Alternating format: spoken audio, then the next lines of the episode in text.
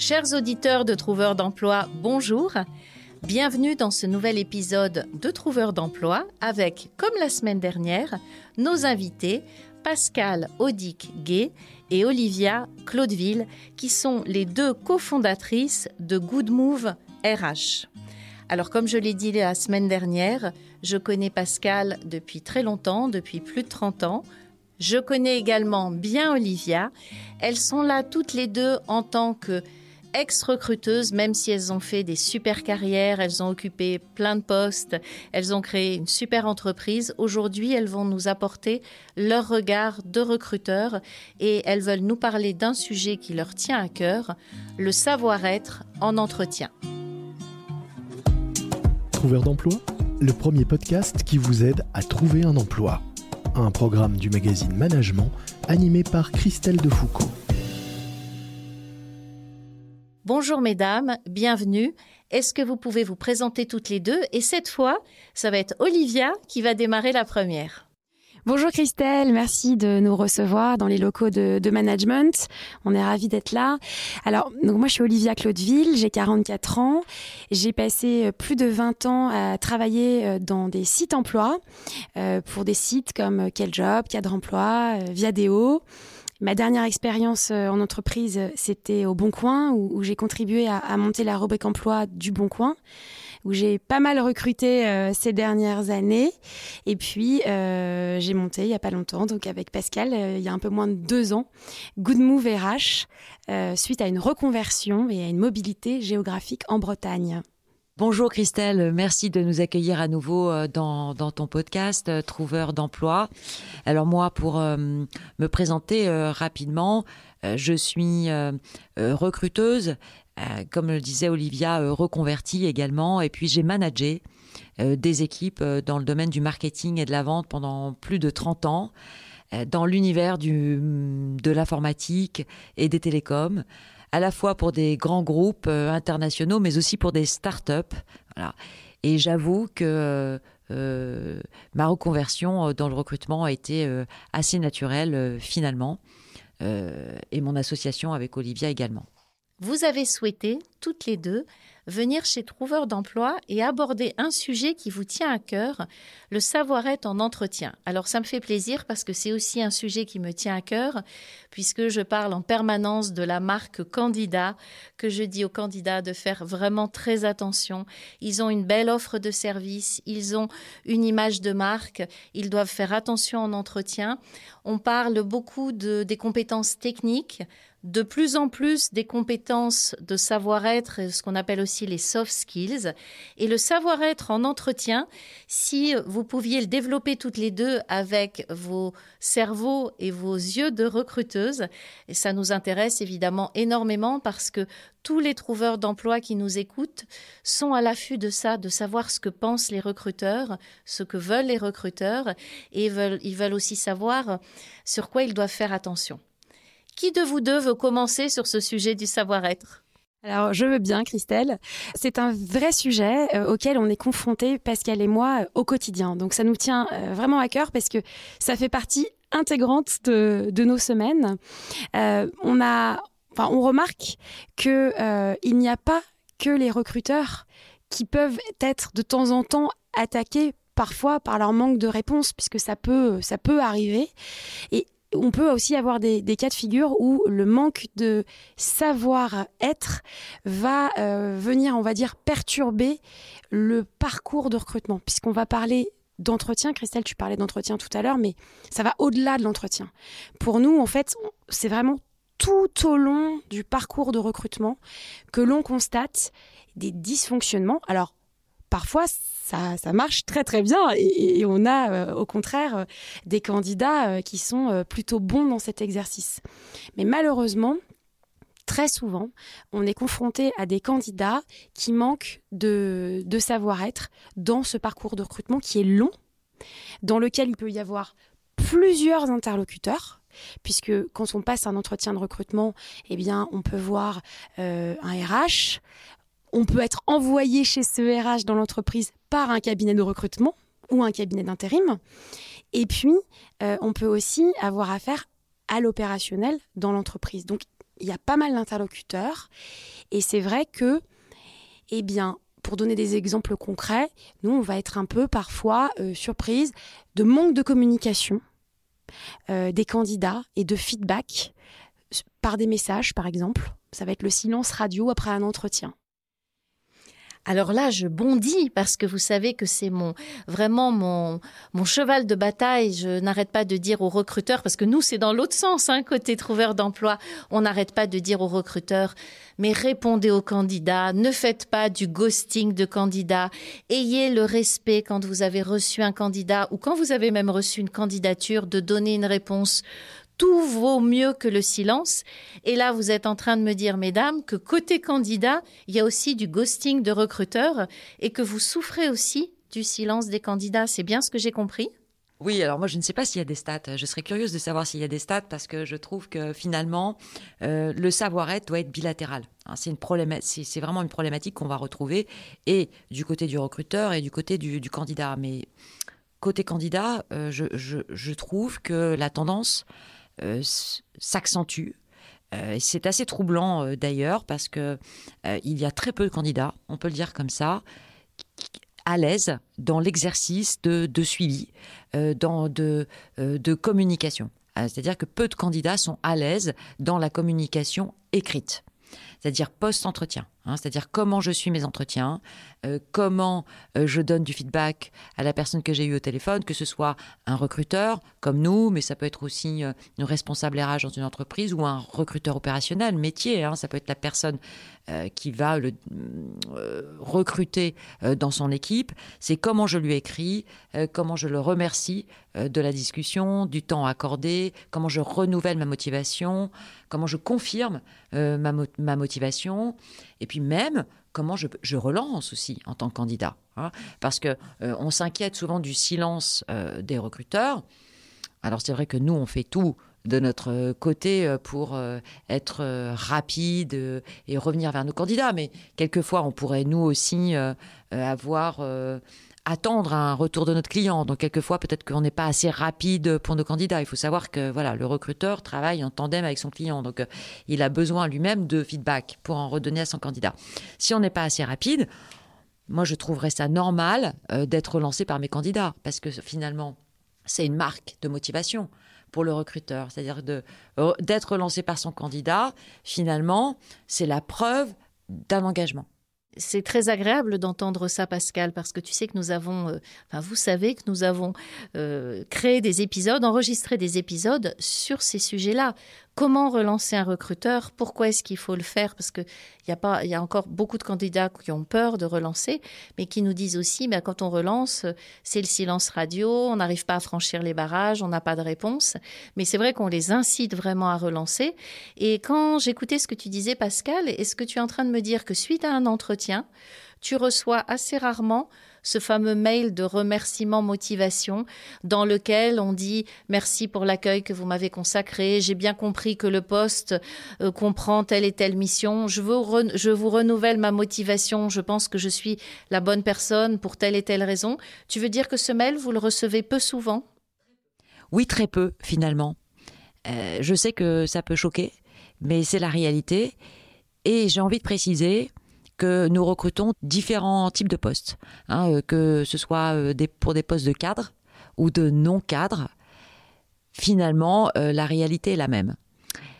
J'ai envie de rajouter également qu'aujourd'hui, le candidat a beaucoup d'outils de, communication, de canaux à sa disposition hein, pour pouvoir euh, rentrer en contact avec euh, le recruteur euh, WhatsApp, LinkedIn, l'email, des SMS. Bon, certains sont plus recommandés, d'autres, j'ai envie de dire qu'après un entretien approfondi, on aura envie de recevoir un email, mais finalement, on peut recevoir aussi un très joli message sur WhatsApp, par exemple.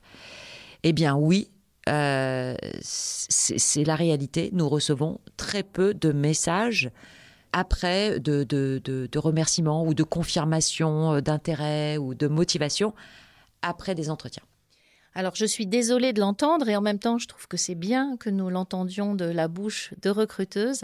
Quand j'avais écrit mon premier livre en mars 2016, les chiffres étaient de un candidat sur 10 qui envoie un mail de remerciement. Je pensais qu'en 2022 on serait plus à un peu plus de un candidat sur 10. Je ne sais pas quel serait le chiffre selon vous d'après votre expérience. Est-ce qu'on a passé cette barre du 1 sur 10 ou pas? Je pense que malheureusement, non. En tout cas, si on l'a passé de pas beaucoup, parce que euh, même si certains euh, envoient des messages, euh, les messages peuvent être parfois même très déstabilisants. On est aussi confronté, alors il y a le cas où il n'y a pas de message du tout, il y a le cas où, bien sûr, il y a des messages. Hein. Il faut qu'on le souligne aussi. Hein. il faut souligner le positif. Mais il y a des cas où il y a des messages qui sont. alors, c'est pas qu'on attend une prose, on, attend euh, le minimum syndical. Et parfois, on reçoit des messages qui sont absolument pas, euh, on va dire, conventionnels, euh, qui sont limite. on s'adresse, enfin voilà, on, ne s'adresse pas à un recruteur comme on s'adresse à un ami que l'on connaît très bien. Donc par exemple, je, je, peux donner un exemple très concret. Volontiers, volontiers. Bon, alors, il y a l'exemple de pas de communication. Donc, c'est un peu, dis-moi quel message tu envoies, dis, je te dirai qui tu es. Donc, pas de message, on estime que la personne n'est pas vraiment motivée. On peut avoir un message très court, du genre télégraphique. Alors, euh, bonjour, merci pour l'échange, j'attends votre retour. Ah oui, carrément. Oui. Alors, nous, on estime qu'effectivement, la personne a fait l'effort de communiquer, mais que le message n'est absolument pas conventionnel. Euh, on peut avoir des messages qui sont effectivement très familiers, donc ça c'était le cas, mais on, peut aussi avoir des messages positifs du genre j'ai été ravie de vous rencontrer, je vous remercie pour votre temps, je vous renouvelle ma motivation pour le poste, je reste à votre disposition pour avancer dans le process. Ça, c'est très bien et ça peut, comme le disait Pascal, être diffusé sur euh, texto, euh, WhatsApp, mail, peu importe le, canal de diffusion ou même, euh, ou même LinkedIn. On a aussi des messages qui sont à proscrire. Bonjour, des nouvelles du poste Voilà, ça, ça nous arrive très souvent. Donc c'est pour ça que euh, on trouve dommage. Et, ce que l'on disait avec Pascal, parce qu'on en parle beaucoup de ce sujet, c'est que même euh, des gens euh, qui sont, on va dire, peut-être dans la vie bien élevée, voilà, n'ont pas appris, peut-être, à remercier euh, les recruteurs ou n'ont pas les codes de remerciement euh, des recruteurs. Et ce qu'on se disait même avec Pascal, c'est que peut-être cela pourrait être un sujet euh, qui devrait être pris très jeune. Quand on commence à faire un stage ou quand on commence à, à, s'intéresser à la vie de l'entreprise. parce que c'est un exercice finalement. Et pour certaines personnes, c'est pas du tout automatique. Nous, on en parle beaucoup de cet exercice, que ce soit dans la chaîne YouTube du Grand Jeu de la recherche d'un job, chez Trouveur d'emploi. On insiste beaucoup parce que le mail de remerciement, c'est vraiment un mail de remerciement motivation. C'est un mail qui marque la différence. Et je suis très contente de vous entendre aujourd'hui parce que parfois, ça dépend des, profils, mais les gens me disent Oh, mais non, euh, tout le monde sait qu'il faut faire un mail euh, de remerciement. Ben, apparemment, non. Donc, euh, bon, j'espère que ceux qui n'en font pas nous écoutent et décident décideront de marquer différemment les recruteurs et de les marquer positivement euh, en écrivant ces mails. Là, on est vraiment dans la marque candidat. Et ce que vous me dites, euh, je trouve ça assez édifiant et je trouve ça dommage. Est-ce qu'il y a d'autres moments où vous avez remarqué que les candidats manquent de savoir-être, euh, que ce soit avant l'entretien, pendant l'entretien?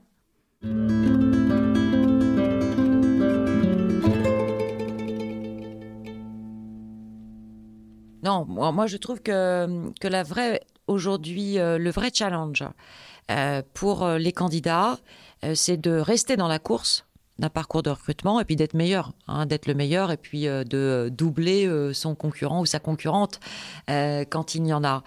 Et je crois que c'est la communication écrite souvent qui fait la différence. Alors bien sûr, je veux dire, le sujet est tellement vaste que ça va dépendre des métiers pour lesquels on recrute euh, et qu'on peut avoir des candidats qui sont moins bons en communication verbale que, d'autres. Mais souvent, ce qui est négligé en tout cas, et que l'on soit finalement en course ou que même on ne soit plus dans la course, c'est-à-dire que la décision a été prise et qu'on n'a pas été retenu, je pense que la, on va dire l'empreinte que l'on laisse, elle est souvent écrite. Et finalement, et, quand elle est négligée, c'est dommage parce que finalement, on se ferme des portes.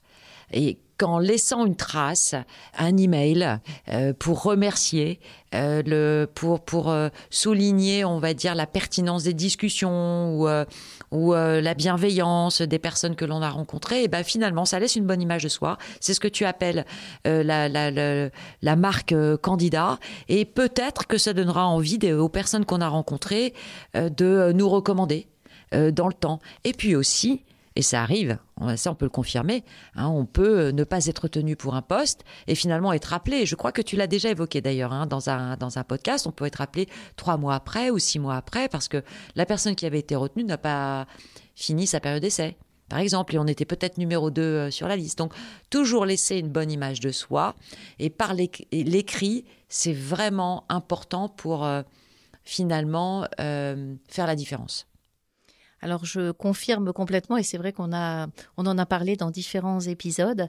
Euh, la marque candidat, elle va bien après même le nom du recruteur et un nom n'est jamais euh, une porte complètement fermée. Un nom peut se transformer en oui oui mais, oui peut-être. Et un recruteur est toujours un membre d'un réseau qui peut parler de nous à quelqu'un, qui peut parler de nous à quelqu'un qui à un moment peut nous embaucher. Donc je te confirme complètement. Et vous parlez des écrits et je pense qu'il faut faire aussi très attention euh, si vous, candidats qui nous écoutez, qui êtes déçus par un recrutement, qui êtes blessé par un recrutement, faites attention à vos écrits. Faites aussi attention, je sais, moi j'ai entendu parler de recruteurs qui se faisaient ensuite harceler par écrit de façon très négative. Je ne sais pas si ça vous est aussi arrivé. Ça, ça laisse une très mauvaise image. Et il faut toujours penser qu'après un poste, il y a toujours un autre poste. Et qu'un recruteur, c'est un, pas, je vais pas dire un pion, hein, mais dans le, dans l'échiquier du jeu de la recherche d'un job, un recruteur est un pion précieux qui peut nous amener vers d'autres postes. Est-ce que vous avez comme ça parfois aussi des messages négatifs qui laissent une, empreinte terrible et qui font que vous vous dites que vous ne ferez jamais plus appel à ce candidat-là?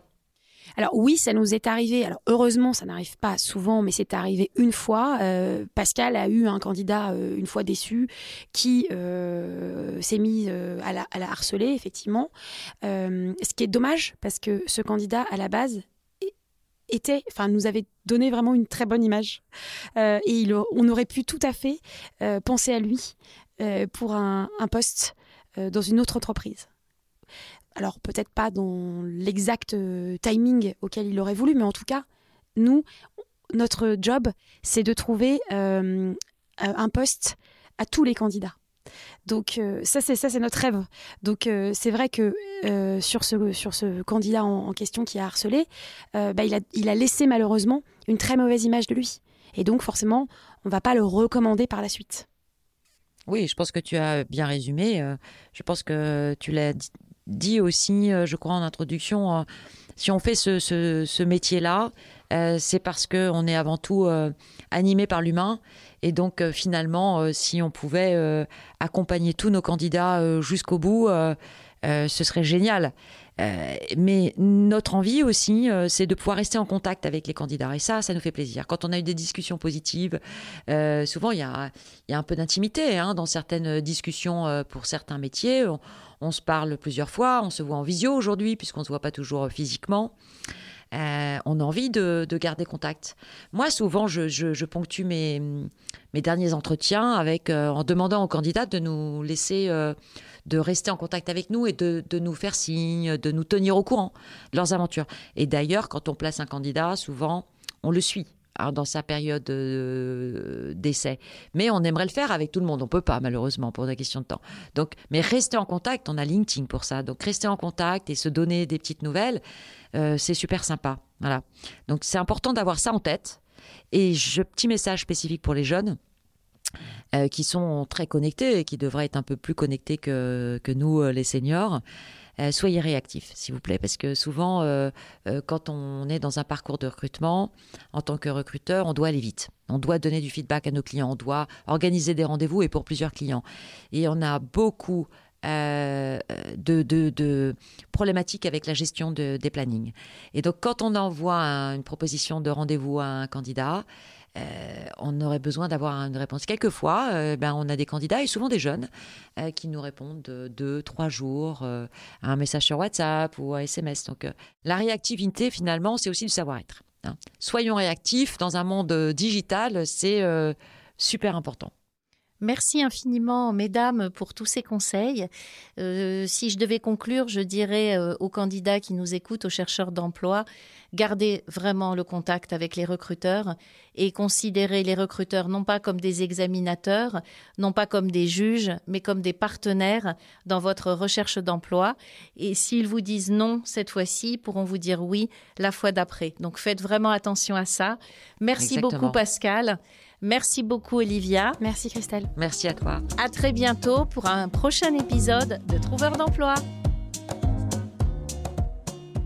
Merci d'avoir écouté Trouveur d'emploi. Si cet épisode vous a plu et que vous souhaitez faire connaître ce podcast au plus grand nombre, mettez-nous des étoiles. Vous venez d'écouter Trouveur d'emploi, un podcast du magazine Management présenté par Christelle Defoucault et réalisé par Lucas Vibo.